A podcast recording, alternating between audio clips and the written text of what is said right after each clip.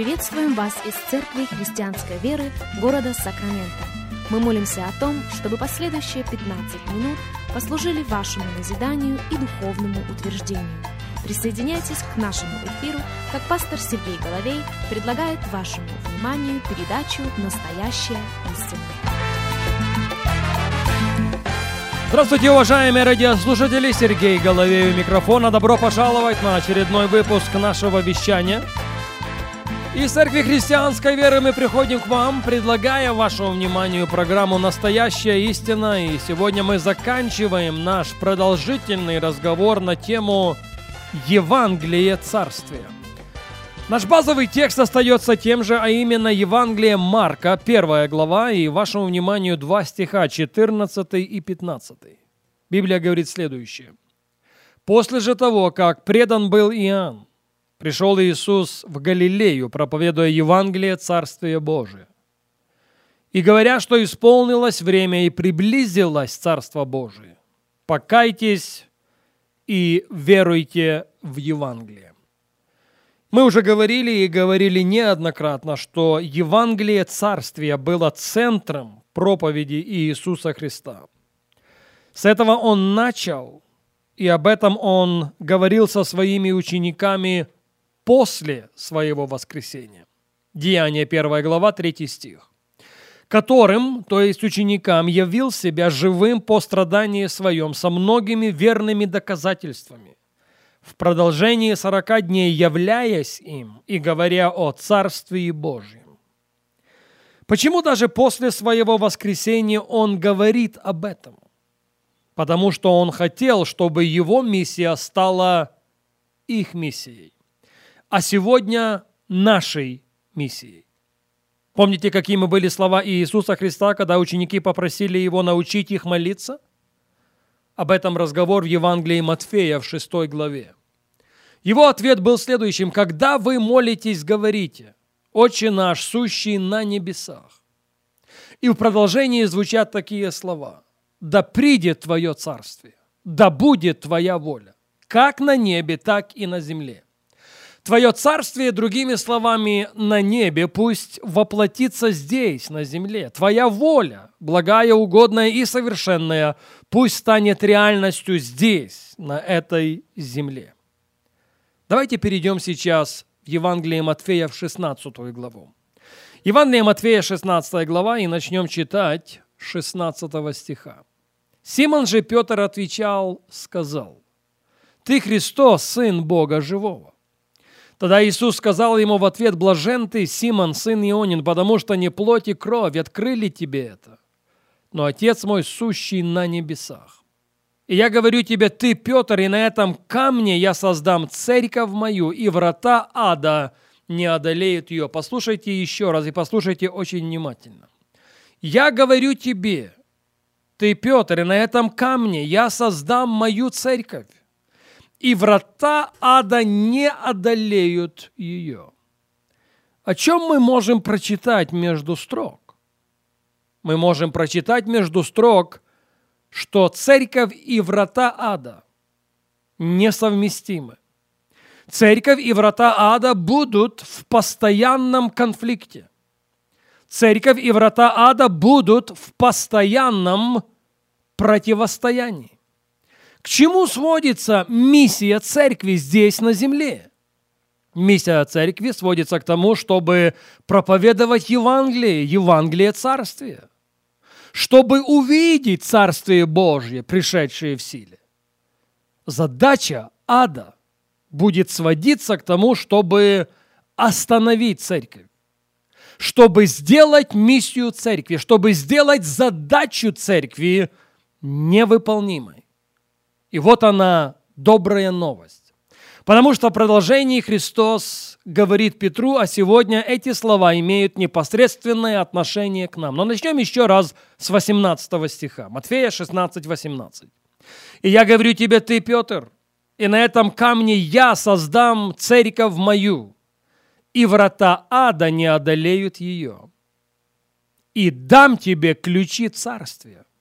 И что свяжешь на земле, будет связано на небесах. И что разрешишь на земле, будет разрешено на небесах.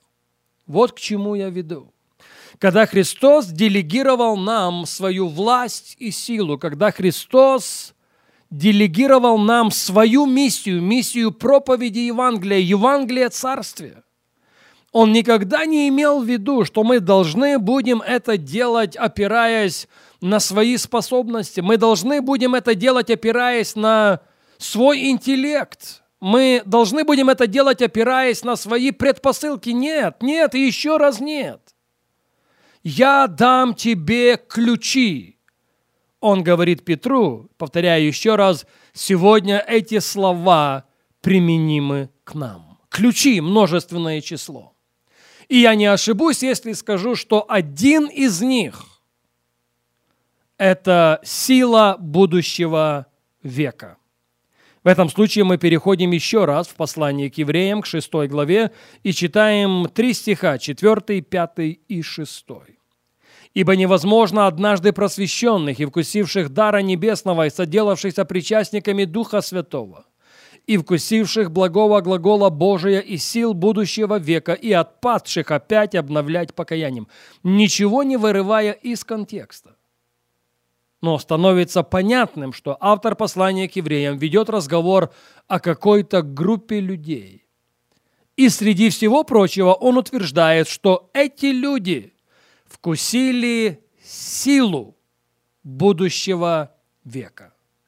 Вот в этом один из ключей царствия.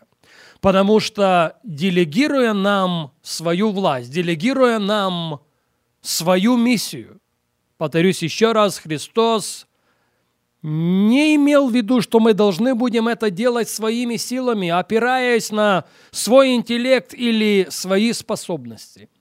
Для того, чтобы проповедовать Евангелие Царствия. Для того, чтобы увидеть Царствие Божие, пришедшее в силе каждому последователю Иисуса Христа сегодня дается возможность ходить в силе будущего века. В этом величайшее и величайшее благословение. Но при всем вышесказанном мы не должны упустить из виду одну очень важную деталь. Сила будущего века или царствие, пришедшее в силе это удел не всех. Это удел зрелых людей. Вот почему практически всеми авторами Нового Завета мы призваны к совершенству. Почти всеми авторами Нового Завета мы призваны к духовной зрелости. Мы уже цитировали слова Христа, опять-таки в его Нагорной проповеди, в 6 главе Евангелия Матфея, где в 48 стихе он говорит, «Итак, будьте совершенны, как совершен Отец ваш Небесный». О чем разговор? О зрелости, о духовной зрелости. 2 Тимофея 3,17 апостол Павел говорит, «Да будет совершен Божий человек и ко всякому доброму делу приготовлен». О чем разговор? Разговор о зрелости, о духовной зрелости потому что сила будущего века, Царствие Божие здесь, это удел зрелых людей. Итак, духовная зрелость делает нас обладателями Царствия, а следующее предупреждение балансирует нашу жизнь между Царствием здесь и Царствием там. Послушайте внимательно, как мы заканчиваем. Луки 12:33. Приготовляйте себе вместилище неветшающее, сокровище не оскудевающее на небесах, куда вор не приближается и где моль не съедает. Да, Царство Божие как здесь, так и там. И когда мы унаследуем завещанное нам Царствие, Царствие, пришедшее в силе – наш фокус не должен поменяться. Пока мы царствуем здесь, он говорит, приготовляйте себе вместилище не ветшающее, сокровище не оскудевающее там, на небесах. Пусть облеченные в силу Святого Духа, познавшие Его благость и милость, мы будем распространителями Евангелия, Евангелия Царствия Здесь, в Иерусалиме, в Иудее, Самарии и даже до края земли.